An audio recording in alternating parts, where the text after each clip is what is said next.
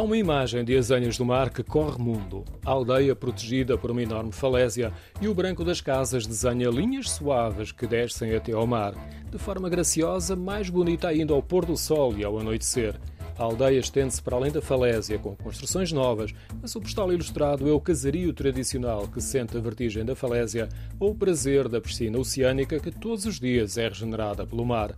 Quem lá vive, como Tiago Fonseca, que nasceu há 25 anos nas Azanhas do Mar, o postal ilustrado tem momentos que não são muito reconfortantes. No inverno é muito frio, manhãs geladas, o mar, muito vento, às vezes, muita maresia no ar, muita umidade. Depois há dias que compensam, há dias, que, dias muito bons, onde é um sítio mais calmo, é um bocado um refúgio, o ar mais puro, mas pronto, nós preferimos, valem mais os dias bons. Os dias bons é com sol, as casas pequenas e ruas estreitas a ouvirem o bater suave das ondas, os muros floridos e o vale verdejante por onde corre a ribeira do Camejo.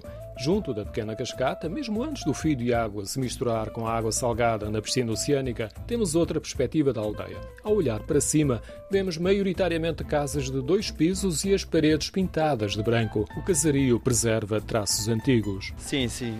As casas todas mantêm o mesmo padrão aqui da aldeia. Continua a ser proibido mudar aqui o padrão. A aldeia continua toda igual. Há 25 anos atrás, a aldeia continua a mesma. No centro da aldeia preserva-se o casario, mas muda mudaram muito os habitantes.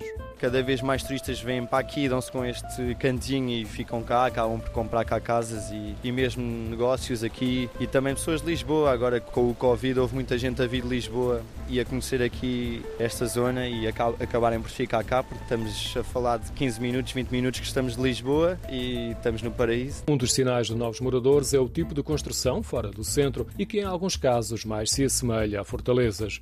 Calcorreando as ruas, sentimos esse contraste e também a particularidade de morar numa casa onde se abre a janela e o horizonte é todo azul, ou o terraço que termina na beira da falésia. Aqui, no paraíso, ninguém sofre de vertigens.